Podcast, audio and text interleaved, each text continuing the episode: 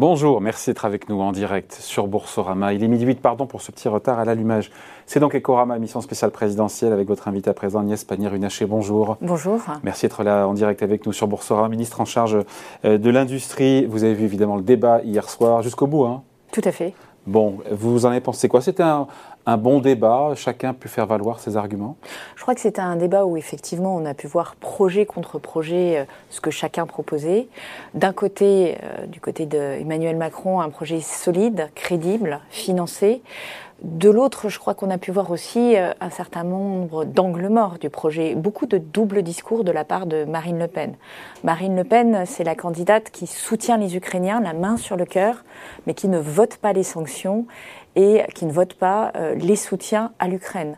Marine Le Pen, c'est la candidate qui soutient le pouvoir d'achat, mais qui ne vote pas à l'Assemblée nationale le bouclier euh, qui permet aux Français de payer beaucoup moins cher aujourd'hui qu'ils ne le paieraient sinon le gaz naturel et l'électricité. Euh, et ce double discours est apparu assez fort.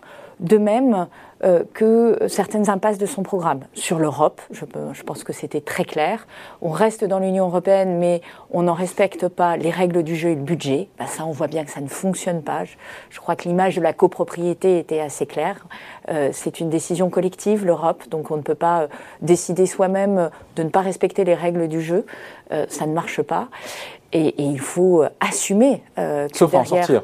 Voilà, il faut assumer que derrière son projet, c'est une volonté de sortie de l'Europe.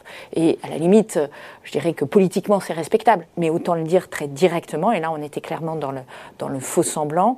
Euh, et puis, euh, euh, sur les sujets euh, du voile et de la sécurité, on, euh, on a beau, enfin Marine Le Pen a beau présenter ça comme une, mesure euh, féministe. Au passage, elle n'a pas voté non plus la loi contre le harcèlement de rue, ni la loi contre les violences sexuelles et sexistes. Ça fait quand même beaucoup de choses. Euh, et on voit bien que ce qu'elle propose, c'est surtout une mesure de, de, de, désignation de certaines religions. Et je crois que ce n'est pas acceptable avec notre histoire et nos valeurs. Admettez qu'elle a été meilleure qu'en 2017. Tout à fait. Ça, c'est très net. Ah. Et d'ailleurs, ça a donné plus de qualité au débat puisque chacun a pu développer ses arguments.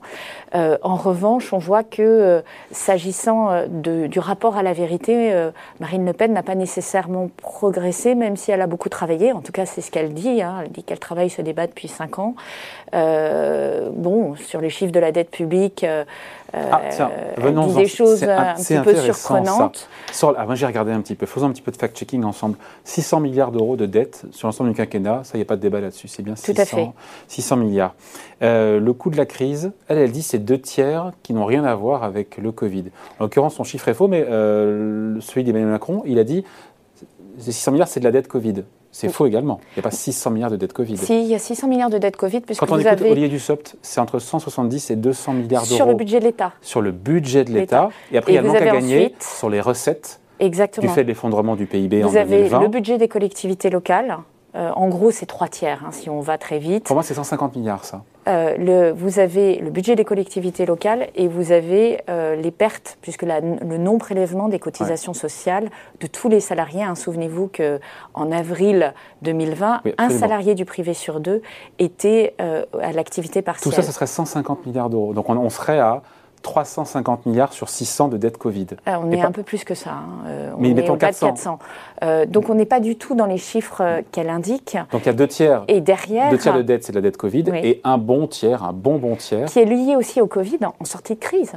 C'est-à-dire que tous les investissements que nous faisons aujourd'hui et qui permettent de reconstruire notre souveraineté, qui permettent euh, de, de, construire plus d'emplois, hein. je rappelle aussi que les mesures que nous avons prises avec le plan de relance, avec le plan France 2030, ce sont des mesures qui font qu'aujourd'hui la France a la croissance la plus importante en Europe, 7% l'année dernière, c'est énorme. Qui vient euh, aussi après moins 8 Oui, mais c'est le premier pays c'est le premier pays, parce qu'on dit moins 8 plus 7, ça fait toujours moins 1. Non, c'est pas comme ça qu'il faut calculer. Vous savez comme moi qu'en réalité, nous retrouvons, et nous sommes le premier grand pays, à retrouver notre activité euh, de 2019 dès le troisième trimestre. On n'est pas le premier. Les 2000... Américains l'ont retrouvé avant. les, pardon On n'est pas les premiers.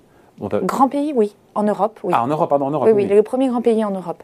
Euh, en, troisième trimestre 2021. Donc ça, c'est un acquis.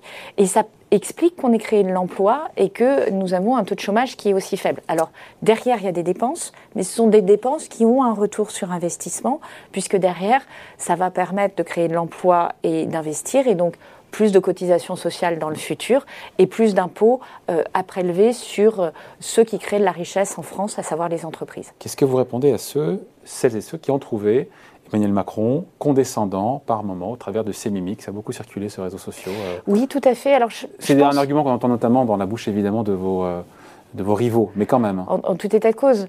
Euh, d'abord, quand on dit ça, c'est qu'on n'a pas grand-chose à dire sur le fond, donc je, prends l'accusé de réception. Deuxième élément, je pense qu'il y a eu euh, beaucoup de simplification et encore une fois de, fausses vérités de la part de Marine Le Pen. Et je peux comprendre que lorsqu'on est engagé, comme l'est le président de la République, au service de son pays, à certains moments, ça agace. Et c'est vrai que ça peut transparaître ici ou là. Après, soyons clairs, euh, moi, ce qui m'intéresse en tant que citoyenne, c'est à qui je confie l'arme nucléaire.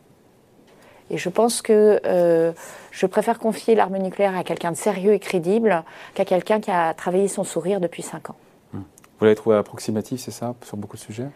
Ah, Sur beaucoup de sujets, oui. Euh, je l'ai trouvé approximatif sur le pouvoir d'achat, puisqu'elle ne nous dit pas comment fonctionne son dispositif euh, qui, de, de, TVA à 0% alors, ça ne respecte pas les, règles de l'Union européenne, mais à la limite, on peut mettre ça de côté et considérer qu'on on pose un acte politique, on discute avec la Commission. Très mm. bien. Mais derrière ça, on ne sait pas quels sont ces 100 euh, produits et surtout, elle nous explique que ça s'applique dès lors que la croissance mmh. est, inférieure à l'inflation. Et, et, très simplement, on lui dit mais donc ça ne s'applique pas aujourd'hui. Si si, ça s'applique. Bah non, ça ne s'applique pas aujourd'hui mmh. parce que nous ne sommes pas dans cette situation-là. Mmh. Donc si sa mesure ne s'applique pas dans un contexte où l'inflation est quand même très forte, on comprend pas bien quand est-ce qu'elle va s'appliquer. Et ces, ces fausses réponses qui séduisent l'esprit parce qu'elles paraissent très simples, euh, sans produits de première nécessité, TVA 0%, en fait, on s'aperçoit en rentrant dans le dur que ce ne sont pas des réponses. Mm. Et qu'elles C'est 13 euros par an, cabinet Asterès qui sort l'information, ça rapporte 13 euros par an de pouvoir d'achat en plus. Mais ce qui est vrai, c'est que sur la croissance et l'inflation, elle s'est un peu emmêlée les pinceaux. L'inflation, effectivement, à la juste, c'est bien 4,5% d'inflation. Par contre, sur la croissance, quand elle dit 0,6% au deuxième trimestre, le chiffre n'est pas encore sorti. Donc c'est éventuellement une estimation. Et puis elle confond un chiffre trimestriel qui doit s'annualiser avec une inflation qui est en glissement annuel. Pardon, c'est un peu technique, mais pour ceux que ça intéresse. Mais en gros, voilà, ça ça, marche pas. C'est-à-dire, quels que, quel que soient les chiffres qu'on prenne, son truc ne marche pas. Et c'est quand même important pour les Français qui ont du mal à boucler leur euh, fin de mois de finalement euh, ne pas avoir de solution. Alors que lorsque le président de la République part d'un chèque alimentaire, du bouclier énergie, le bouclier énergie, il fonctionne, il, est, euh, il représente euh, près de 200 euros en moyenne par ménage. Le chèque alimentaire, c'est très clair. Alors c'est combien? Ça manque d'infos, je trouve. Qui va le toucher? 8 millions de Français, manifestement. Combien? Alors, le président de la République a annoncé ce chèque alimentaire. Là, effectivement, nous ne sommes pas rentrés dans le détail. Et c'est pour ça que je... il l'a dit très bien. Hein, c'est aussi une discussion qui doit avoir lieu à l'Assemblée nationale. Mais c'est quelque chose qui marche. On a fait le chèque inflation, on a fait le chèque énergie, hmm. le chèque alimentaire, c'est un panier de biens. Peut-être qu'il aurait fallu mieux le cibler dans le chèque énergie, plutôt que donner 100 euh, euros à 38 millions de gens. Il ne fallait pas donner plutôt 400 euros à 9 millions de gens qui en ont vraiment besoin. C'est pas une question de ciblage là quand même. Alors je pense que ça, ça, se discute parce que euh, toutes les personnes qui travaillent et qui sont dans ces classes moyennes modestes, on va dire, et qui échappent toujours au dispositif de soutien parce qu'on considère qu'elles sont juste au-dessus mm. des personnes les plus vulnérables, en fait, c'est elles qui ont le plus de pertes de pouvoir d'achat. Et c'est pour ça d'ailleurs que quand on a baissé l'impôt sur le revenu, de 5 milliards d'euros euh, en 2020. Euh, ces 5 milliards d'euros, ils ont essentiellement bénéficié à ces classes qui travaillent, qui sont juste au début de l'impôt et euh, qui finalement se retrouvent avec euh, à payer un impôt qui, au regard de leurs revenus, peut paraître très élevé parce qu'elles perdent tout le bénéfice de ceux qui ne sont pas euh, soumis à l'impôt en termes d'accompagnement sociaux, de bénéfices, de mesures sociales auprès de leur commune, auprès de la région, et donc qui, qui, ont une contribution à l'impôt beaucoup plus forte que certaines classes beaucoup mieux rémunérées. Donc il ne faut pas oublier les classes moyennes. Moi, c'est un, un, enseignement que je retire du terrain. Je, vous savez que je suis engagée dans le bassin minier du Pas-de-Calais, et on entend ces personnes qui travaillent, euh, monsieur, madame, qui travaillent beaucoup, qui vraiment jouent euh, les règles, on va dire, du pacte social et qui ont le sentiment d'être de manière permanente les oubliés parce qu'ils ne sont pas assez pauvres pour bénéficier d'appui. Et bien ça, je pense que Emmanuel Macron l'a bien compris aussi. Au terme de plus de trois heures de, débat hier, il n'y a pas eu de victoire par chaos. Non. Mais victoire au point pour vous, pour euh, le président sortant. Le sondage de la BFM TV, qui est sorti auprès des téléspectateurs qui ont vu euh, le débat, euh, montre que le président sortant est le plus convaincant pour 59% de ceux qui ont vu le, débat, 39% pour, pour Marine Le Pen. Donc victoire au point pour vous, pour, euh, pardon pour la métaphore euh, sportive euh, Lors du, précédent débat, j'avais en tête que les chiffres devaient être de l'ordre de 65-35, donc finalement, c'est pas si différent que ça de la précédente fois. Je pense qu'en revanche, le débat était plus instructif, plus profond et, plus, complet sur l'ensemble des thématiques. Je regrette une chose très fortement, c'est qu'on n'a pas assez parlé d'écologie. C'est un élément qui est central dans notre programme, c'est un élément sur lequel nous avons un bilan euh, et sur lequel moi j'aimerais qu'on puisse en parler plus. Je regarde notamment sur euh, l'industrie. Moi je suis en avance euh, sur la trajectoire de réduction des émissions de CO2 au regard des accords de Paris sur le secteur industriel. Eh bien ça on en parle très peu. Et puis il y a tout ce que nous proposons dans le projet en termes de rénovation thermique, en termes d'accompagnement des Français pour acquérir des voitures qui n'émettent pas de CO2, en termes d'innovation pour faire en sorte de produire des moteurs décarbonés Il a parlé du leasing hier, de cette histoire de leasing pour que les oui, c'est ça, c'est C'est vrai qu'aujourd'hui, une voiture électrique coûte beaucoup plus cher qu'une voiture thermique et beaucoup de gens n'ont pas les moyens euh, de, se la payer. Hein. Oui, et donc l'idée, c'est euh, modulo une, participation de l'ordre de 100 euros, d'avoir accès à ce type de véhicule propre pour des familles modestes.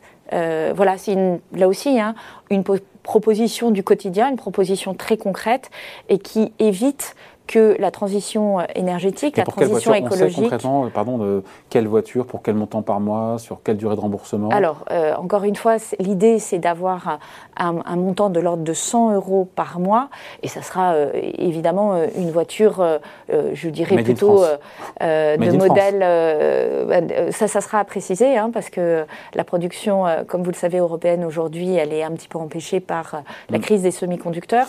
Mais en tout état de cause, l'enjeu, c'est qu'une famille mettons euh, euh, deux adultes, deux enfants, euh, puissent disposer d'une voiture pour leur déplacement commun. Si un des, objets, des objectifs du, candidat, du président candidat hier, c'était de sécuriser un petit peu son avance dans les sondages, pour vous, c'est mission accomplie après, après ces débats en Espagne Écoutez, moi, je, suis très respectueuse du vote des Français, donc rien n'est joué avant dimanche prochain. vous l'avez dit, les Français ont trouvé que Emmanuel Macron était plus convaincant que Marine Le Pen. Euh, donc très bien. Mais il faut continuer à se battre sur le terrain et continuer à dire aussi que euh, Madame Le Pen, c'est le projet de l'extrême droite.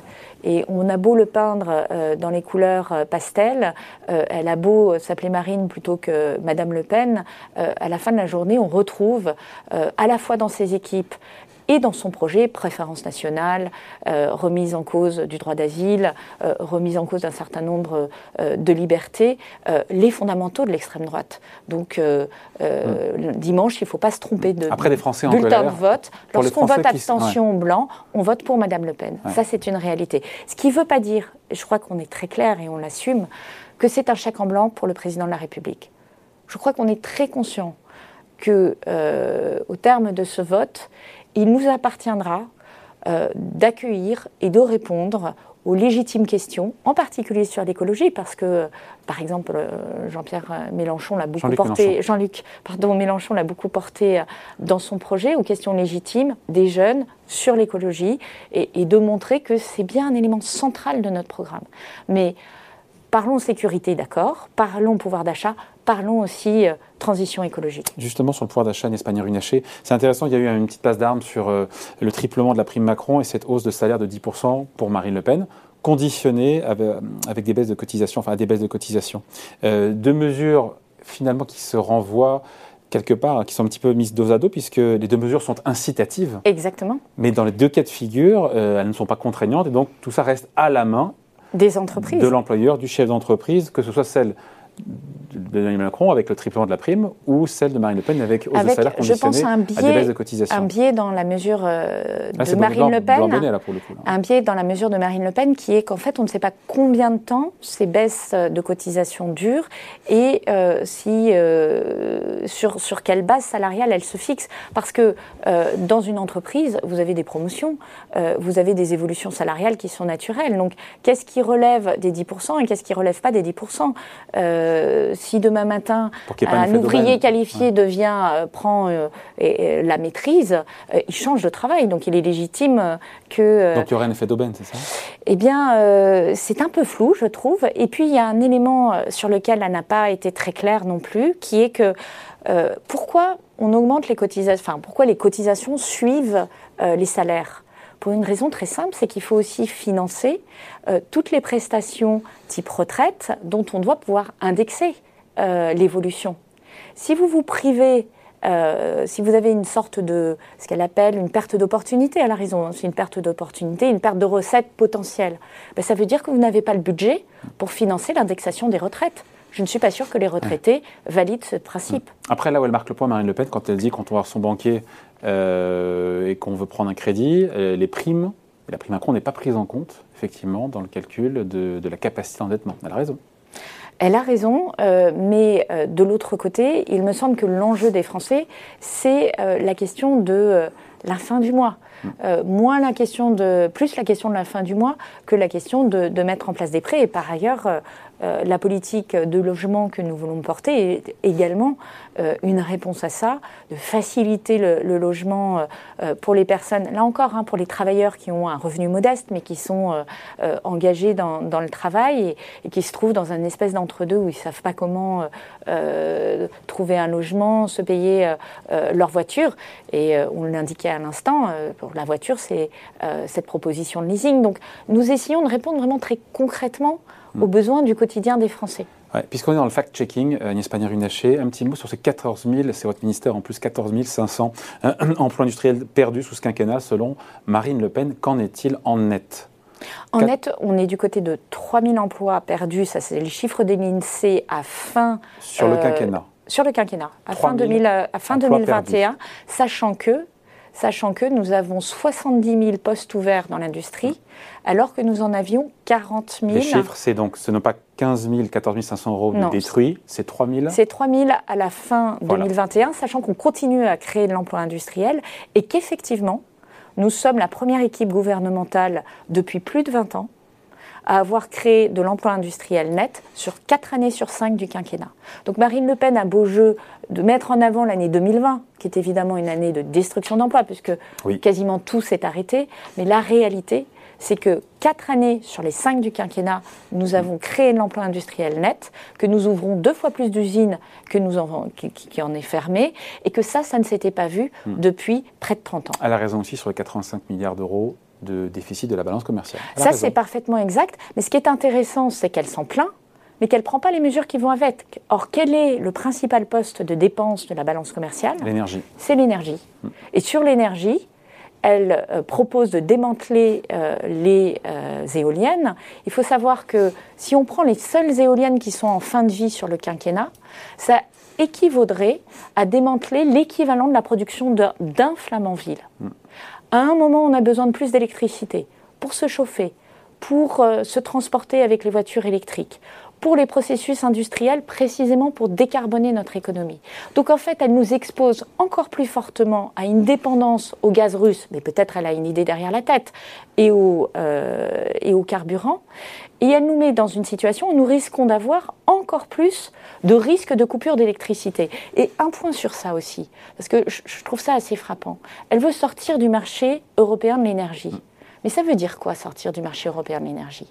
Ça veut dire que 40 jours par an, c'est la situation aujourd'hui, 40 jours par an, nous importons de l'énergie, de l'électricité, pardon, je vais être plus précise, de l'électricité. Ça veut dire que 40 jours par an, on fait des coupures d'électricité?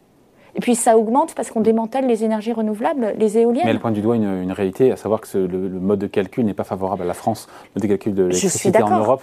Alors qu'on a du nucléaire qui coûte moins cher, là on se base sur la dernière unité qui produit, qui évidemment est la plus... Mais précisément parce qu'on l'utilise, la dernière unité. Quand on en a besoin pour importer, on est bien content de l'avoir. Et qu'est-ce que propose le président de la République Qu'il propose et qu'il a fait, ce qui est quand même assez différent, c'est précisément de revoir les règles de fonctionnement du marché de l'électricité. Et je rappelle qu'en France, 40% du marché de l'électricité, du coût de l'électricité est basé sur la réalité du coût de production euh, du nucléaire.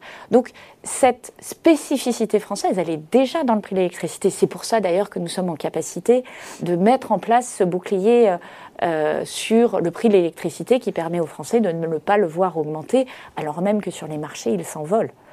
Euh, on termine le fact-checking, euh, Agnès Pannier-Runacher, juste, euh, juste quand Marine Le Pen dit que la plus grosse baisse d'impôts du président, enfin du, d'Emmanuel Macron, mm.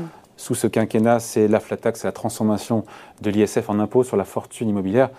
Factuellement, c'est faux puisque c'est la baisse de la taxe d'habitation avec une vingtaine de milliards d'euros. de milliards d'euros, tout à fait. alors je fais le calcul autre, on est autour de 5, 5 6 milliards, je pense, sur les mesures de baisse de la fiscalité sur le capital. 2 milliards d'euros sur euh, la partie ISF, qui est, qui est transformée, hein, puisque c'est la différence entre l'impôt de, euh, sur la fortune immobilière et l'impôt de solidarité sur la fortune. Il y a deux ou trois sur la flat tax. Exactement. Et ce qui est intéressant, c'est qu'elle, elle propose d'inverser les choses. C'est-à-dire, elle taxe euh, tout ce qui est investissement dans les entreprises. Et placement financier au sens large. Oui, mais placement financier, c'est des investissements dans les entreprises. Donnez-moi un exemple de placement financier qui n'est pas un investissement dans les entreprises en dehors de l'immobilier. une action un jour qu'on la revend le lendemain, c'est un placement dans une entreprise. Ça reste un placement dans une entreprise. Oui, mais on ne finance pas une entreprise en tant que telle. Ah bah si. Euh, en achetant une action un jour, en la revendant le lendemain. Mais parce que celui qui va vous la racheter est présent dans l'entreprise, donc la finance. Potentiellement, bien... Mais oui, mais forcément. Et donc, elle euh, veut taxer la prise de risque et l'investissement dans les entreprises au profit euh, de l'investissement immobilier. Donc ça veut dire que les châteaux, les villas sur la côte d'Azur ne seraient plus taxés. C'est surréaliste c'est une mesure qui est antisociale. Il y a beaucoup de Français qui n'ont que leur patrimoine immobilier, qui n'ont pas de château ou de village. Mais qui ne sont pas taxés aujourd'hui à l'IFI. Hmm. Qui aujourd'hui a euh, un patrimoine immobilier qui est supérieur à 1,6 million 6 1,3 million 3 Non, 1,3 million 3, mais vous avez l'abattement des 30%. Les 30%, vous avez raison. Donc c'est 1,6 million 6. Donc qui À part des Parisiens? Et que, parce que le marché a plutôt progressé à, à Paris. Admettez juste quand même qu'en 2017, il y avait euh, dans le, le programme de Macron une, une mesure waouh avec effet waouh en matière de, baisse d'impôts. Euh, c'était évidemment la suppression de taxe d'habitation. Euh, on ne la voit pas là, cette mesure, sur, euh, dans le programme actuel D'abord parce que nous sommes un gouvernement qui avons baissé de 50 milliards d'euros les, les, impôts. Dont la moitié pour les particuliers 26, alors un peu plus de 50 milliards d'euros, 26 pour les particuliers, 26 milliards d'euros pour les mmh. entreprises. Donc ce mouvement, nous l'avons fait. Deuxièmement, parce que nous avons conscience que nous avons une dette publique qu'elle doit être remboursée et que nous, devons avoir une gestion euh, équilibrée des finances publiques. 3% de déficit public en 2027. Exactement. Si Macron est réélu. C'est l'objectif, c'est de revenir à ce niveau-là qui permet de ne pas alimenter la dette et de commencer à baisser la dette. Sachant que sur les économies, euh, beaucoup l'Institut Montaigne ou l'IFRAP, on avait Agnès Verdi il y a deux jours, nous expliquait que euh, sur 15 milliards d'euros, pour récupérer 15 milliards d'euros sur la fraude euh, fiscale et sur les niches fiscales, tout ça n'était pas tellement documenté. Vous supprimez quelle niche fiscale quand il faut récupérer 15 milliards? C'est beaucoup 15 milliards En l'occurrence, sur la fraude, je crois que c'est plutôt Marine Le Pen qui met en avant ces chiffres-là. C'est vrai aussi, mais là on parle de votre qui met, qui met en avant ces chiffres-là. Nous, nous évoquons notamment les gains en termes de traitement euh, de la solidarité à la source, comme nous l'avons fait pour euh, le prélèvement à la source.